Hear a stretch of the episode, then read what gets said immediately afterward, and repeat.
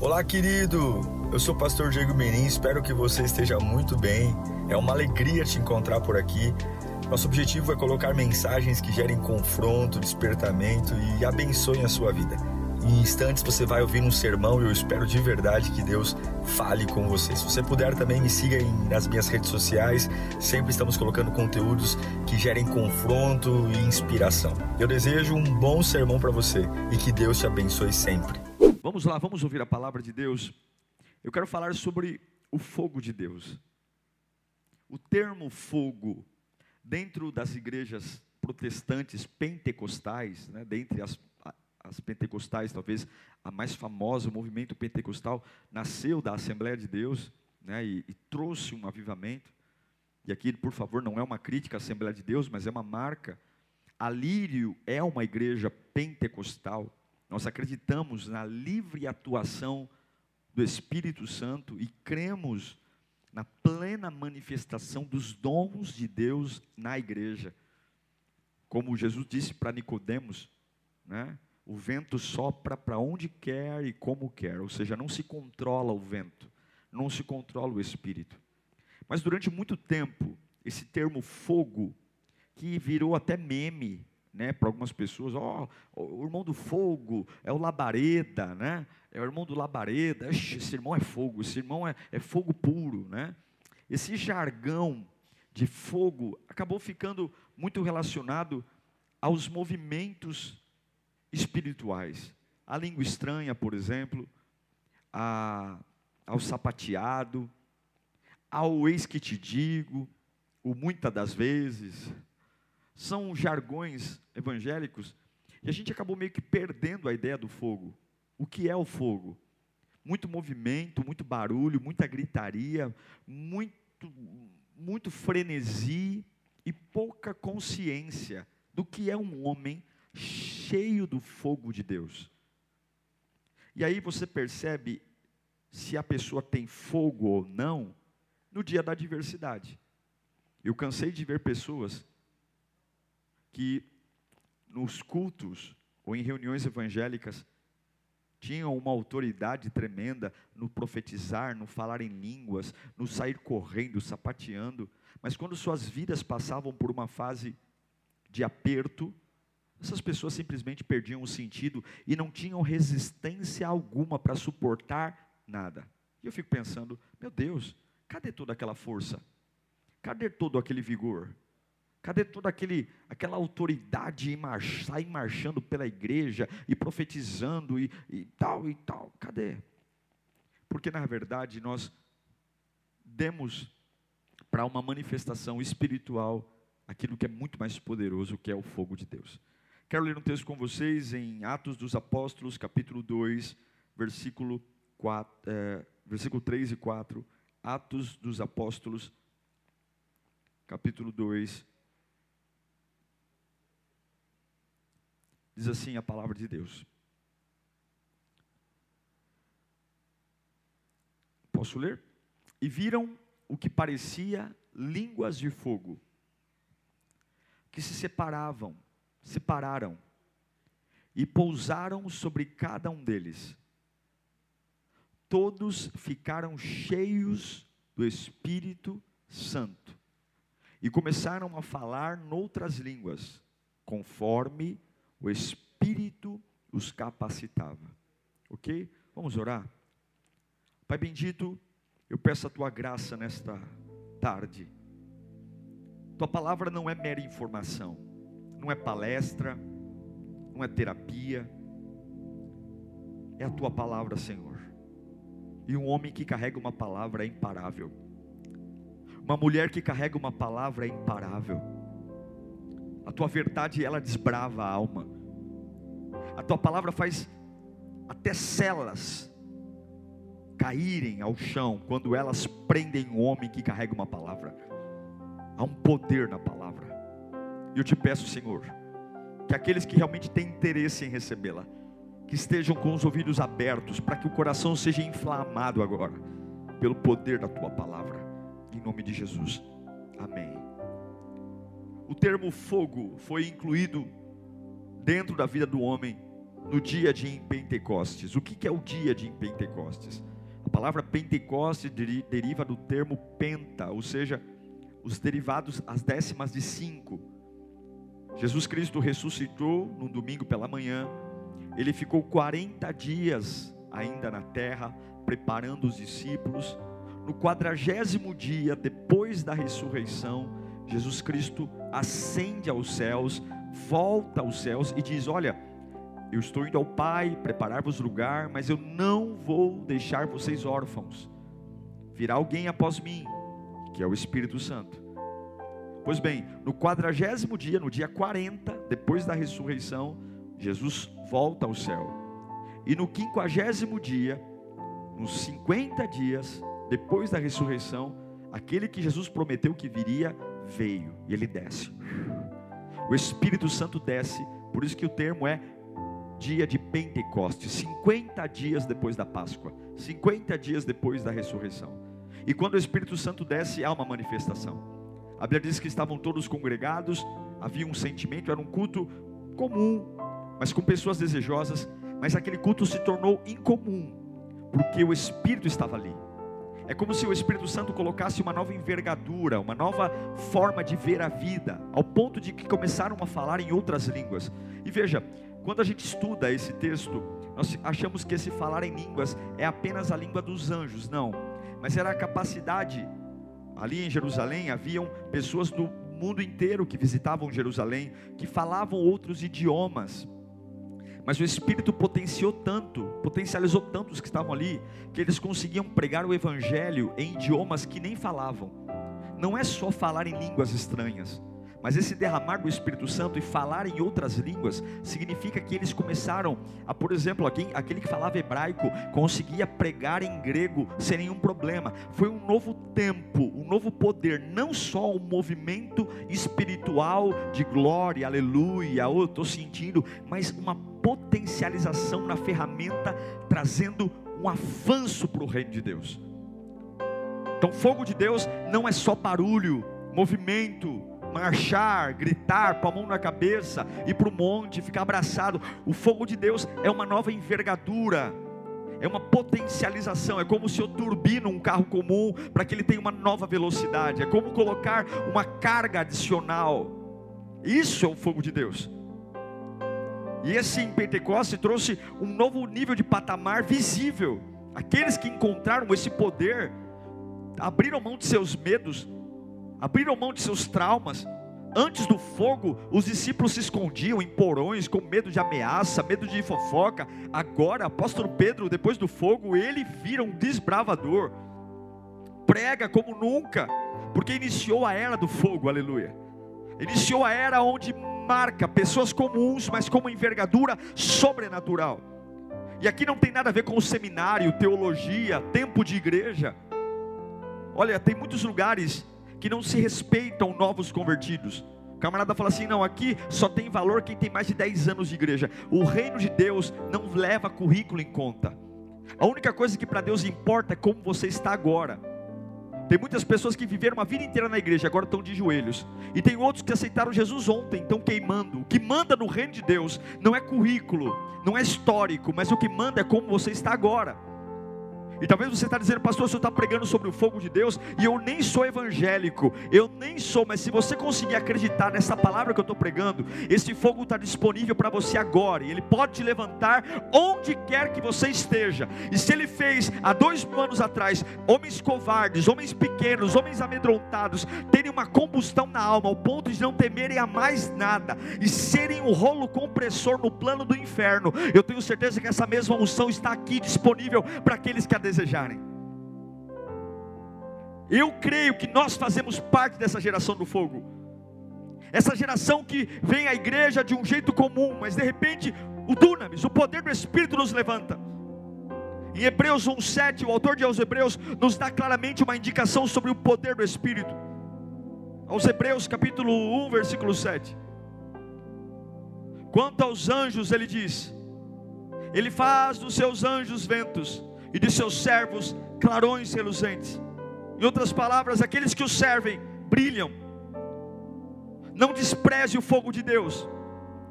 Não acho que fogo de Deus é sair marchando pela igreja. Não acho que fogo de Deus é mudar cabelo ou pôr uma saia comprida. Não acho que fogo de Deus é mudar um linguajar, como eu vejo muitos aí pregando, falando de um jeito que nem parece humano. É o, é o R, é falando com uma voz parecendo uma trombeta é, desafinada, sei lá o que. Isso não é fogo. Fogo de Deus é ser exatamente quem você é. Uma vida comum, morar numa casa comum, se vestir como sempre se vestiu mas ter quando abre a boca uma unção e uma autoridade que todos vão dizer é a mesma voz, são os mesmos olhos, mas não é você mais. Nós precisamos de um fogo. Nesse tempo onde as pessoas estão amedrontadas, onde o Brasil se divide entre a politização, onde o ódio tem tomado conta dos nossos jovens, onde um tempo onde o racismo tem crescido, polêmicas, desestabilidade. A igreja não vai vencer Satanás com música. A igreja não vai vencer Satanás com culto online. A igreja não vai vencer Satanás com histórias bonitas ou com reflexões na internet. A igreja vai vencer com o fogo de Deus. A única ferramenta para pôr o diabo de joelhos é o fogo de Deus. É se tornar o incendiário da glória de Deus. Porque é o fogo que potencializa é o fogo que te faz falar e ser ouvido, é o fogo que te faz suportar as maiores atrocidades e não se curvar, é o fogo. E você vê pessoas que estão na igreja há 20 anos, e do nada a pessoa some, pessoas que estão na igreja há 40 anos, e do nada a pessoa fica uma pessoa irreconhecível porque murcha. Como é que alguém murcha do dia para a noite? Como é que alguém que cantava, pregava, de repente parece um ateu? Porque nunca provou do fogo, provou da igreja, provou do sermão, provou do, do evento, mas nunca provou do fogo, porque quem prova do fogo, põe uma garrafa no fogo, põe qualquer coisa no fogo, essa pessoa nunca mais é o mesmo, põe um objeto no fogo, nunca mais é o mesmo. Se você esteve diante de Deus e é o mesmo, é porque você encontrou tudo, menos o fogo, menos o fogo. E por que, que eu preciso do fogo? Primeira coisa, você precisa do fogo, porque senão você nunca vai orar decentemente. Algumas pessoas ficam dizendo: Eu oro e não me sinto, eu não sinto que Deus me ouve. Eu oro porque eu não sinto, parece que a minha oração é aquele termo, né? Nossa, pastor, estou tão opressor. Parece que Deus não me, parece que a minha oração não passa do teto. É, que conversa fiada o quê? Ora com fogo. Ora com fogo. Não é orar pela dor, pela agonia, pela ansiedade, pelo desespero, pelo desespero. Ora com fogo. Tem fogo, ora com a oração com fogo. Eu estou abatido, depressivo, angustiado, melancólico, com medo, ameaçado, sem dinheiro, pronto para ser despejado. Eu dobro o joelho e eu começo a buscar o fogo de Deus. É Elias, 2 Reis, capítulo 1, versículo 10. Põe aí. Olha o que um homem ora com fogo, olha aí. 2 Reis, capítulo 1, versículo 10. Olha uma oração de fogo. Elias está sendo pressionado, oprimido, ameaças, ele está sozinho.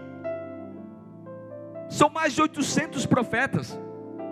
A gente fala muito dos profetas de Baal, mas não estavam só o de Baal no Monte Carmelo, estavam os profetas de Azera também. E somando os de Baal com o de Azera, davam mais de 800 profetas. Mas olha a oração, 2 Reis, capítulo 1, versículo 10. Elias respondeu ao oficial: Se eu sou homem de Deus, Elias respondeu para a luta: Se eu sou homem de Deus, que desça fogo do céu que e consuma você e os 50 soldados. E desceu o fogo do céu e consumiu os oficiais e 50 soldados. Se eu sou homem de Deus, vai acontecer milagre aqui. Dona Maria, eu sinto muito em dizer, seu caso não tem solução. Doutor, se eu sou mulher de Deus, eu vou orar e Deus vai me curar dessa doença. Olha, eu sinto te dizer, mas você está mandando. Meu irmão, chefe, pode mandar embora. Se eu sou homem de Deus, eu vou pegar meu currículo e Deus vai abrir uma porta de emprego para mim. Se eu sou homem de Deus, eu não me prostro. Oh, então falando mal de Se eu sou homem de Deus, as minhas emoções são de Deus, eu não vou me abalar. Eu não vou perder tempo com isso. Se eu sou homem de Deus, eu vou dobrar. Eu posso sentir a pancada, mas se eu sou homem de Deus, eu vou orar com fogo. O que falta é oração com fogo.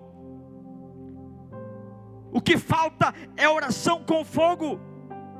Em Atos capítulo 12, versículo 5,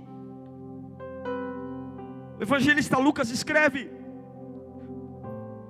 Pedro estava preso, havia mais de 16 soldados na cela com Pedro, e a, e a, e a família de Pedro, a igreja não estava lá, ai meu Deus, o que vamos fazer? Quem vai ser o novo apóstolo? A gente se prepara para a perda e não para a vitória, mas enquanto Pedro estava preso, Diz lá Atos 12, 5: Pedro então ficou detido na prisão, mas a igreja orava intensamente a Deus por ele. O que, que Deus fez? Mandou um anjo, algema de um lado, algema do outro, 16 soldados na sala, quatro soldados dentro da cela, segurança máxima, porque o diabo sabe quem Pedro era. Mas quem ora com fogo, Deus manda anjo. Sabe por que você vê demônio e não anjo andando na tua casa? Porque você ora frio. Sabe por que você ouve vozes de morte e não vozes de glória? Porque você não ora com fogo. Ore com fogo. Clame a Deus com fogo. Ore com fogo. Ore, põe a mão sobre a doença e ore com fogo. Está com dor nas costas? Põe a mão nas costas e ore. Pare de gemer e ore. Está com dor na cabeça? Ore. A igreja precisa buscar o fogo, buscar e crer que o Espírito Santo está entre nós.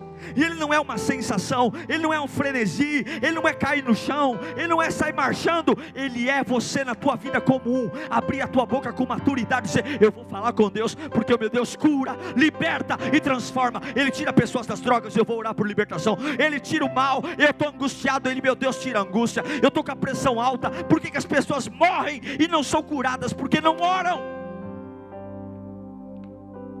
Nós precisamos orar com fogo.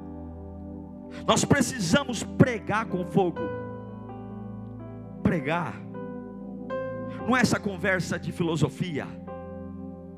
Mas é pregar com fogo. É o que diz em Jeremias capítulo 5, versículo 14.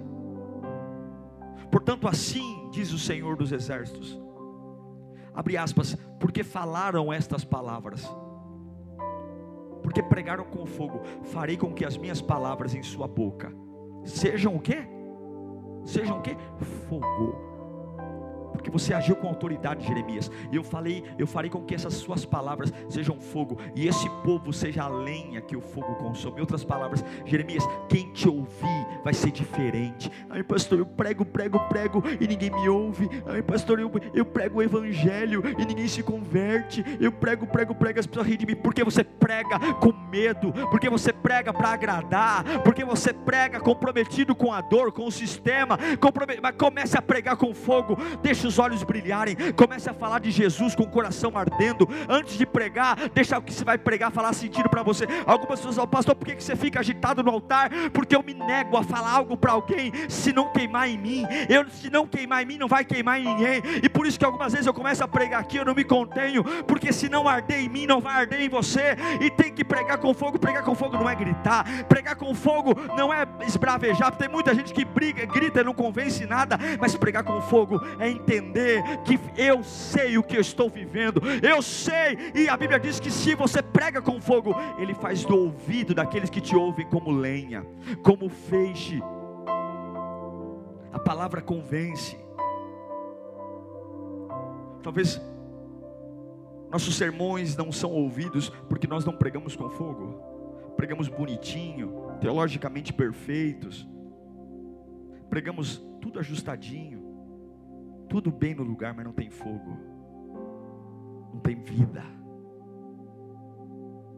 Um ator, quando vai fazer um teatro, ele dramatiza para dar uma sensação de uma história mentirosa, que aquilo é real.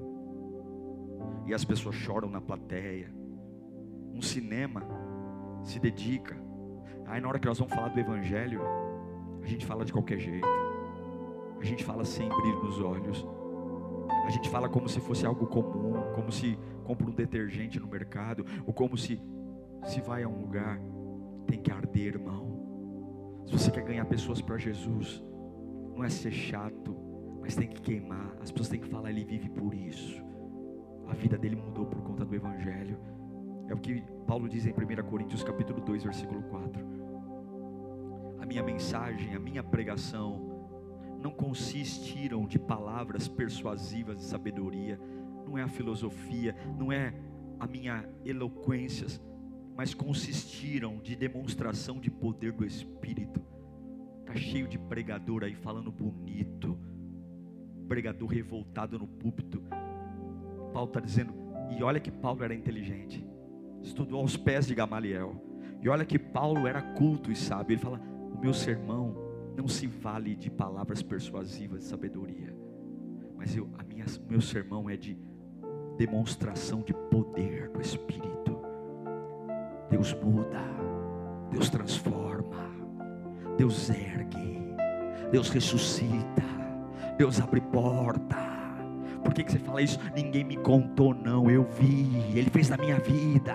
Ele não é o Deus dos outros, Ele é o meu Deus. Por que, que Deus existe? Porque Ele me falou. Por que, que Ele é real? Porque eu vi. Por que, que Ele cura? Porque Ele fez em mim. Por que, que Ele renova? Porque Ele renovou em mim. Não é da página da Bíblia que eu descobri quem Ele é, não. Não é de uma carteira de sala de aula, não. Não é de uma canção no rádio, não. Ele se mostra para mim. Ele vive comigo. Ele dorme comigo. Ele acorda comigo. Ele toca em mim. Ninguém vai dizer que é mentira, porque ninguém me contou. Eu vi, eu provei, eu senti. Quem tem contato com fogo, prega com fogo. É o fogo que transforma, é o fogo que liberta, é o fogo que opera sinais, é o fogo que age, é o fogo que queima corações. A gente precisa do fogo para orar, a gente precisa do fogo para pregar, a gente precisa do fogo para adorar a Deus. É adoração que mostra a expressão de amor a Deus. Em Cantares de Salomão, capítulo 2, versículo 16. Há uma relação de como deve ser a, há uma indicação de como tem que ser a minha relação com Deus em relação ao amor. O meu amado é meu e eu sou dele. Ele pastoreia entre os lírios. Essa é a declaração da sunamita dizendo que o amado é dela. É uma parceria, é uma junção é a noiva que se entrega ao noivo, é o fogo, e aqui está falando da paixão, da entrega. Algumas pessoas dizem, pastor, eu não sei o que aconteceu comigo, porque eu não sinto mais o que sentia antes, você sabe? Você sabe o que aconteceu com a sua paixão, você sabe por que, que você virou uma geladeira, por que, que tudo para você é frio e não faz sentido. Eu vou dizer uma coisa a você: vira um culto sem o fogo de Deus, a igreja é uma das coisas mais chatas que tem. Participar de um culto, ouvir um pastor pregando, ou ficar cantando sem o fogo de Deus é chato. Ouvir, cantar o que a gente canta assim, o fogo de Deus é chato. É melhor ouvir MPB, roupa nova, é chato. É chato ouvir a música que. Se você for ler a letra, se você não tiver o fogo, é chato, é chato porque as coisas de Deus não é natural, não são para gente natural, não é para você estudar na lousa, não é para, não cabe na matemática. As coisas de Deus são para ser discernidas no espírito, as coisas da carne na carne e as coisas do espírito no espírito. E tem adoração que não flui. Você fala, eu não sei, eu não me renovo, não renova porque falta o fogo, falta a entrega e tudo que o fogo toca ele consome, tudo que o fogo toca ele diminui. Quanto mais tempo no fogo, mais perto das cinzas. Quanto mais tempo no fogo, menor fica. Qualquer coisa no fogo derrete, consome ela, ela modifica. E está na hora de você permitir que esse fogo deixe você pequenininho na adoração, porque adoração é reconhecer o que Ele é e não o, que você quer. Adoração é reconhecer a sua grandeza. E tem horas que nós não adoramos porque estamos grandes demais grandes demais de vontade, grandes demais de opinião, grandes demais de desejos, grandes demais de ideias, grandes demais de orgulho, grandes demais de medo. E quando você deixa o fogo de Deus vir, você não está preocupado com mais nada, porque o fogo queima, consome, diminui, e daqui a pouco você só sabe chorar. Por que, que você está chorando? Está morrendo? Não, porque Ele é maravilhoso. Por que, que você está chorando? Porque Ele é digno. Por que, que você está chorando? Porque Ele me amou primeiro. Mas espera aí, não, minha vida não importa mais. E aí você vai entender, Mateus capítulo 6, que buscar primeiro o reino de Deus e a sua justiça, e todas as demais coisas vos serão acrescentadas. Adoração é uma entrega. E se tem uma coisa que o fogo faz, é queimar, é, des, é desmanchar. É o que Abraão faz quando ele leva Isaac em cima do monte.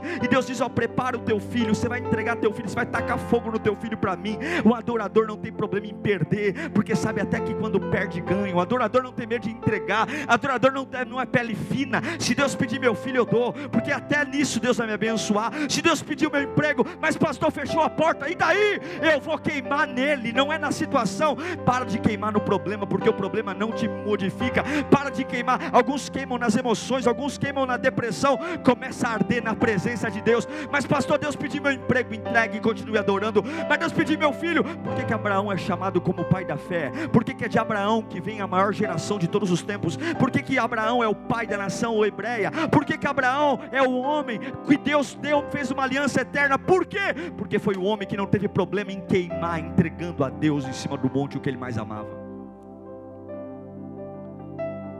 Você consegue queimar quando Deus te pede o que você mais ama? Você consegue queimar quando Deus te pede o que você mais ama?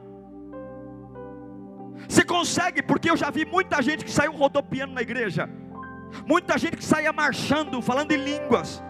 Quando Deus pediu o que mais ama, desviou e foi para a cachaça. Eu já vi muita gente de terno e gravata, cabelo encebado. E quando Deus pediu o que mais ama, foi usar droga.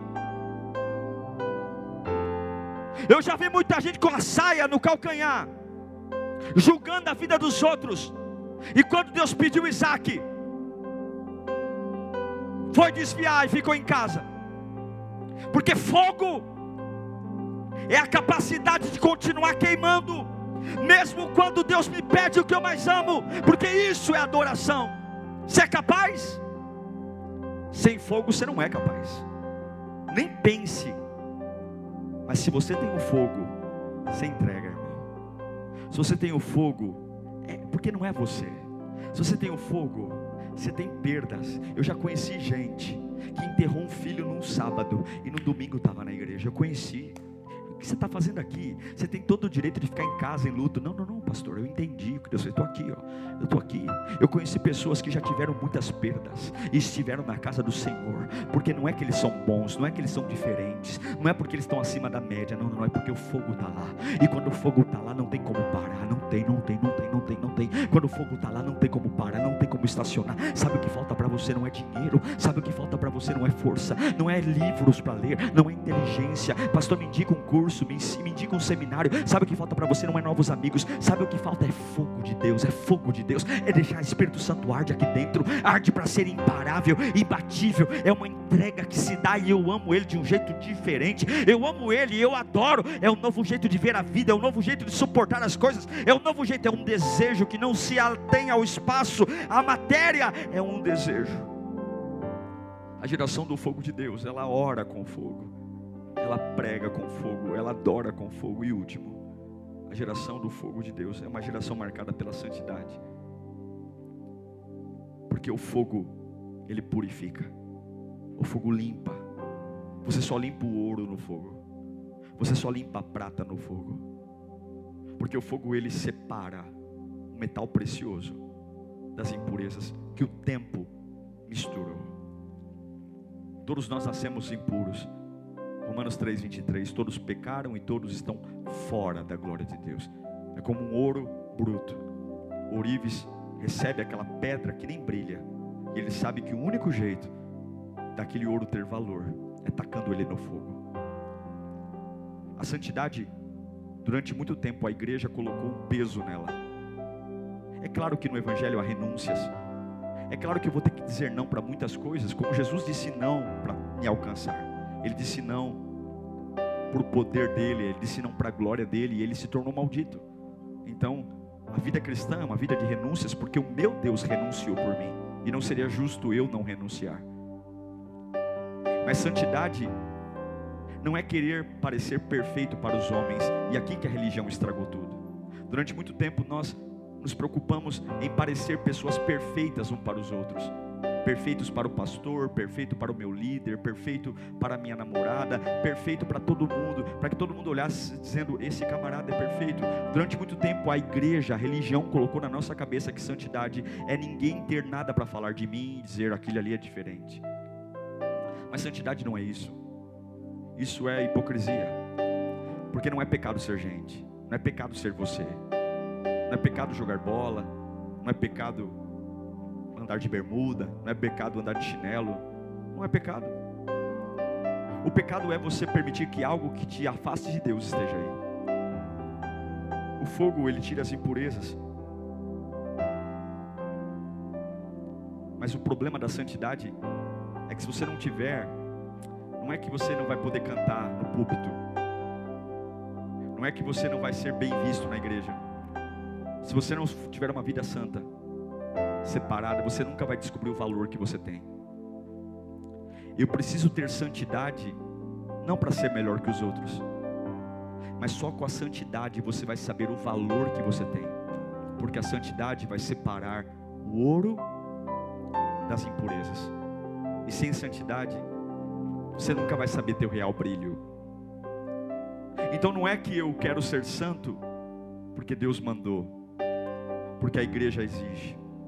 Eu preciso ser santo para eu saber o quanto eu sou valioso, o quanto eu sou precioso, o quanto eu não sou qualquer coisa.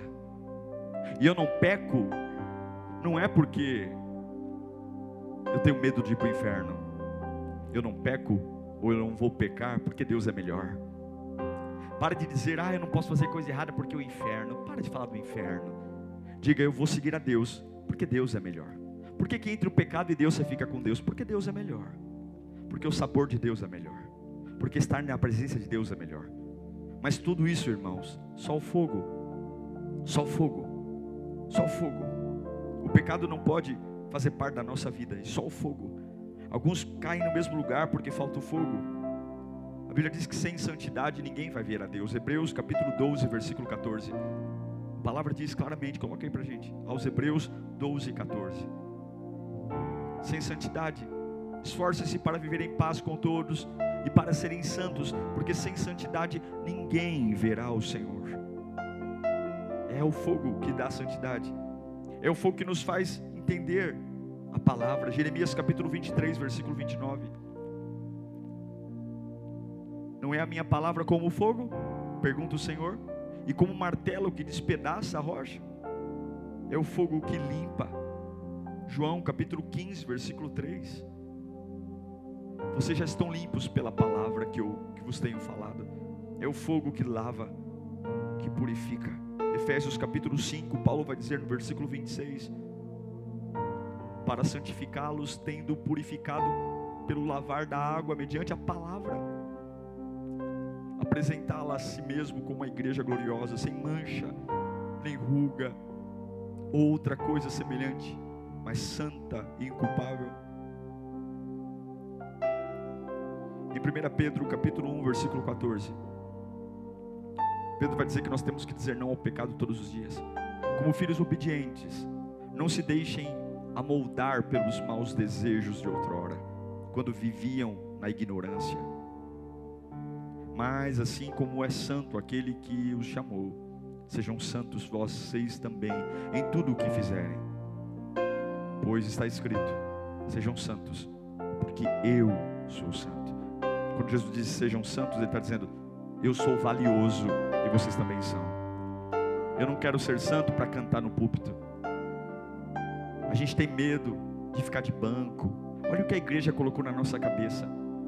Ah, se o pastor descobrir, eu estou de banco. A gente transformou aquilo que era para ser o maior desejo de crescimento, de valor, numa obrigação pesada.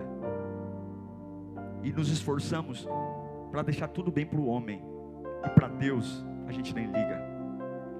Só o fogo de Deus te fará entender o teu valor. E por favor, não queira o fogo de Deus para movimentos. Queira o fogo de Deus para suportar o dia mal, para orar e ver a cela que te aprisiona ser liberta pelos anjos de Deus, para pregar, pregar e ver os ouvidos daqueles que te ouvem como palha diante da voz do fogo para adorar.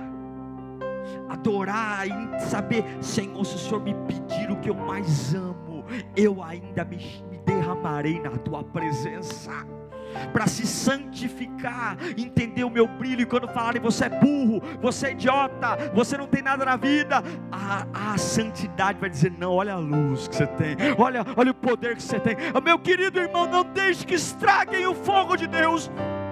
Eu já vi gente dizendo: você não fala em línguas, então você não tem o um fogo. Ah, você. Esqueça isso. Você não precisa falar, você não precisa falar em línguas não.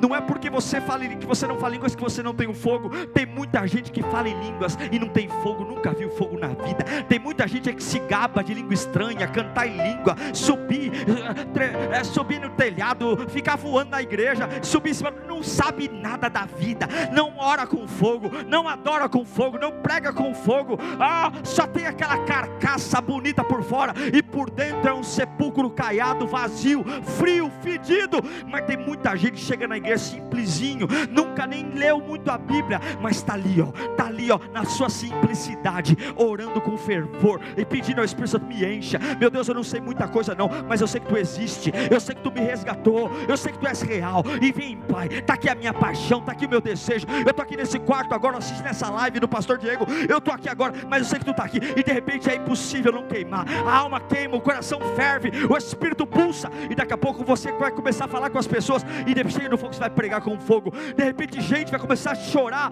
ao ouvir você falar. Gente no metrô vai te pedir ajuda, a pessoa se aproximando. Você vai estar falando de coisas aleatórias, mas a tua palavra nunca vai ser uma palavra comum. Até mesmo sem se dar conta, você vai pregar. Até mesmo falando de coisas comuns, as pessoas vão dizer: Olha, eu vejo Deus nisso, eu vejo Deus nele, eu vejo Deus nele. E daqui a pouco, querido, há uma adoração, uma maturidade. Você vê Deus em tudo e você não está pegado a nada, só a Ele. Mas Deus pediu meu relacionamento, pode levar, Senhor. Mas Deus pediu alguma coisa que eu pode levar. É o Abraão que leva o Isaac, pode levar. Se o seu fogo ficar comigo, pode levar. Porque eu sei que se eu tenho o teu fogo, eu recomeço. Se eu tenho o seu fogo, eu me ergo. Se eu tenho o teu fogo, eu, eu persisto, eu suporto a dor. Mas sem teu fogo, não adianta ter o Isaac e não ter teu fogo. Não adianta ter meu casamento e não ter teu fogo. Não adianta ganhar dinheiro e não ter o fogo, porque é o fogo que vai suportar. E também a santidade. Não é para ficar impressionando os homens, não é para ser aplaudido, não é para vender CD, não é para ter like na internet, não é para refazer fila para piorar. Eu quero a santidade para que no dia mal, no meio do vale, eu não esqueça que eu sou separado. Eu não esqueça que no meio de toda essa tranqueira de impurezas, de ofensa, de pecado, de passado, eu brilho, eu brilho, eu tenho valor e eu não sou o que o diabo diz que eu sou, eu não sou o que as pessoas dizem que eu sou, eu não sou o que eu mesmo digo que eu sou, eu sou santo, porque eu tenho valor, não é para ser melhor que ninguém, não é para cantar vantagem, não é para ficar me aparecendo, eu sou santo para que no dia mal eu não me perca nos meus pensamentos e eu lembre quem eu sou, de onde eu vim e para onde eu vou. Receba essa palavra em nome de Jesus. Receba.